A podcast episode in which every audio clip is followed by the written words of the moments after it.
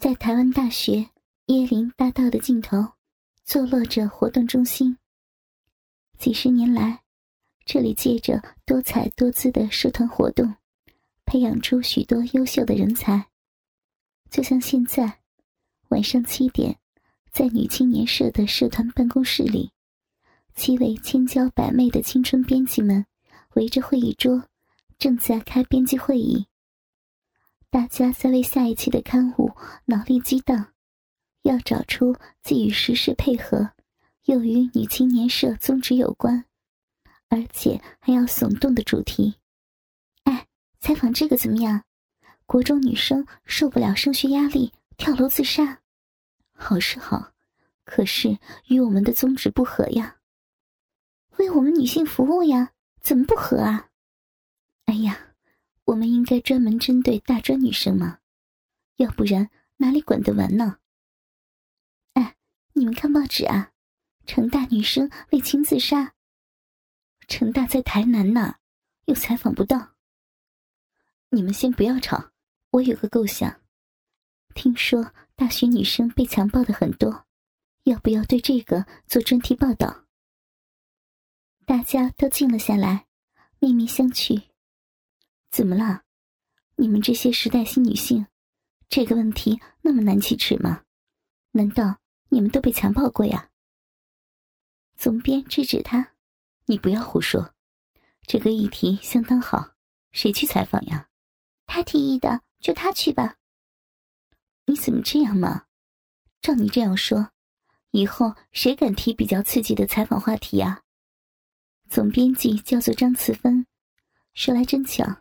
他的神情相貌，酷似华氏那位明艳动人的主播崔慈芬。他明快的做了才是。我看呀，这个题目就由雪兰来做吧。白雪兰，大家都吃了一惊。可是她才大一呀，不是该跟个谁先见习见习吗？这个议题有很强的爆炸性，需要采访很多人，要花极大的精力和时间。我看你们这些老骨头，万一陪男朋友的时间少了，就不怕男朋友给跑了？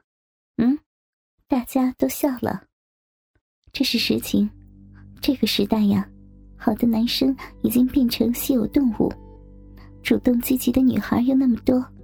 如果万幸有个够水准的男友，一定要牢牢抓住才行。雪兰，你还没有男友吧？雪兰摇摇头。俏丽的马尾随着摇晃，晃动了一屋子的青春。她腼腆地说：“我才刚进大学不到两个月呢。”好吧，那就这样决定。雪兰，关于这个专题，由我亲自指导，你直接向我报告。大家又吓了一跳。总编辑从高中开始到现在，六七年来，他一直是校刊的重要人物。虽然他还在读大学，但在译文界已经小有名气。现在已经大三的总编辑，已经好久没有亲自指导新进的记者了，竟对白雪兰特别的垂青。此芬对大家投以鼓励的微笑，结束了编辑会议。加油吧，让这一期的水准又超过以前。第二天晚上，在总编辑的指示下。雪兰联络上一位饱受蹂躏的女同学，和她约在复原。复原是台大第一任校长傅斯年的坟墓。傅斯年任内，正是整个台湾风雨飘摇的四十年代。他不仅对内提升了台大的学术水准，对外更抗拒军特的入侵。在他任内，不准任何一个军人踏进台大一步。从而树立了台大的尊严。逝世后，台大当局遵照他的遗言，将他埋于校园内，盖了一个希腊神庙式的坟墓。他的事迹代代相传，学生晚上在复原一点都不觉得可怕，好像有他的英灵保护似的，只觉得亲切温暖。再加上种满了花草树木，显得既旖旎又隐秘。所以，复原早已成了男女同学晚上幽会的好场所。雪兰问：“请问你是什么系的？”“图书馆系二年级。”“你能不能描述当时的经过？我们要做详细的报道，好让其他女同学不会再有同样的遭遇。当然，您的个人资料一定是保密的。”只如深吸了一口气，脑海回到了那当时，眼神迷惘空洞。你知道？我为什么约你在这儿谈吗？啊，不知道耶。因为事情就是从这里开始的。大约一年前吧，我刚进大学不到两个月，在登山社认识了一个男孩子。有一天晚上，我和他到这里来约会。正雄在草地上铺上一条大浴巾，自己先坐下来，然后扶着芷如的屁股说。坐下来吧。嗯，他应了一声，一屁股跌到他的怀里。软玉温香在怀，正寻的老二渐渐充血膨胀。来，先香一个。急急忙忙的亲上他的脸颊，芷如舒服的享受他嘴唇的抚摸。郑雄接下来舔他的耳垂，并且轻轻的摇起来。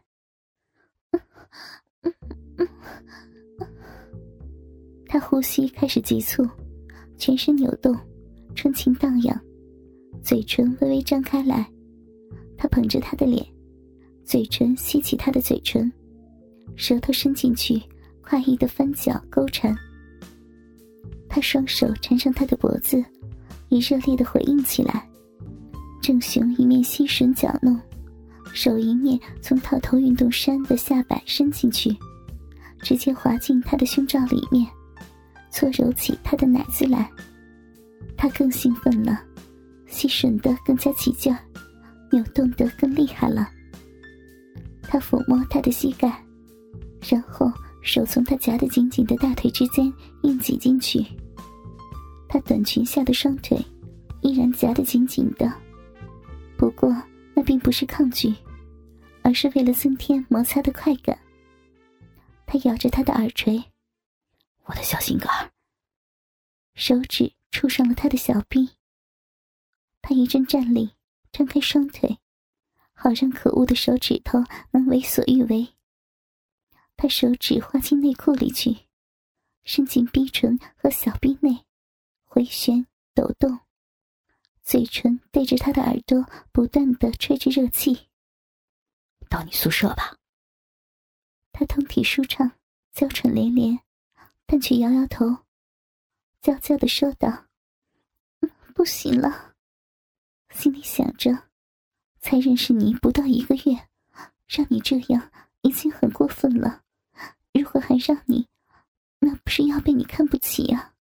你们男生呀，容易上手的就不重视了。郑雄苦着脸说：“那我怎么办啊？”手指可毫不停留。继续挑逗他的小臂，他紧紧的抱着他的头，害羞的小声说道：“ 我帮你弄吗？”“啊，你帮我？”他有点迷糊，他娇骂一声：“哎呀，连这个都不懂。”“你是说和你一样用手了？”郑雄看四周没有人注意，就坐到台阶上，张开了大腿。他跪在他的面前，拉开他的拉链，将他的龟头缓缓的拉出来，用手握住，温柔的上下揉搓起来。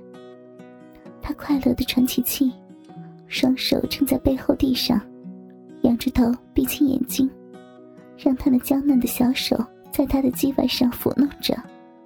那种快感比起自己搞，真有天壤之别。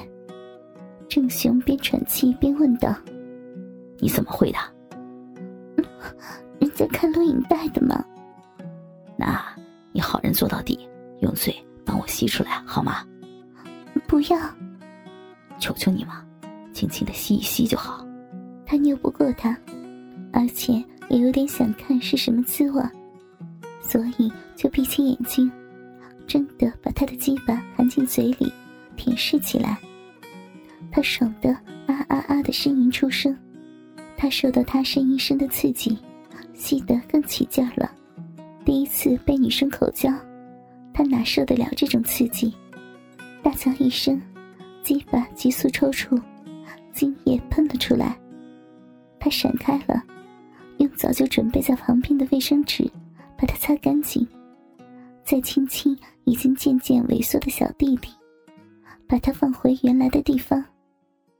他拉起还在一边喘气的男朋友，说道：“好了，该回去了，公车最后一班快赶不上了。”他搂着他的腰，边走边闲着脸说：“ 送你回宿舍吧。”少打歪主意，末班车快来了。大一的少年撒起娇来：“我想要你吗？”“不行，我怀孕怎么办呢？”他看他的语气有点松动，赶紧说道：“我用保险套吗？”“不要，不要，人家不要嘛。”这位单纯的年轻人看到他发脾气了，不敢再说，乖乖的坐上最后一班车走了。他何尝不想呢？每次被他弄得腰部以下充满了血，敏感的要死，没有高潮来临。一整个晚上都会很难过的，但是如果这么容易就给了他，他一定不会珍惜的。他目送他的公车离去，叹叹气，准备走回宿舍。一个约二十五六岁的年轻男子叫住了他：“这位同学，请你过来一下。”他狐疑的走近他：“有什么事儿吗？”他把皮夹。在他的面前晃了一下。我是学校的校警，你刚才的行为我都看到了。他吓呆了，请你和我到校警室去一下。说着，抓住他的臂膀，把他往大门口拖着走。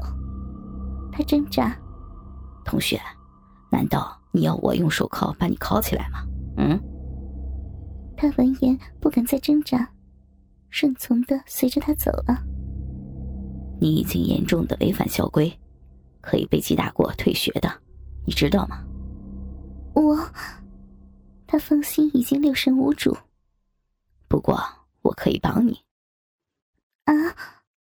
他微微张开小嘴，眼神焦虑的询问他：“只要你照刚才你所做的，和我再来一次，我就不向学校报告。”这时，他们已经走到了大门口警卫室。他向里头的警卫点点头，警卫也向他点点头。他把他又带到离校门口不远的复原里去了。哥哥们，倾听网最新地址，请查找 QQ 号二零七七零九零零零七，QQ 名称就是倾听网的最新地址了。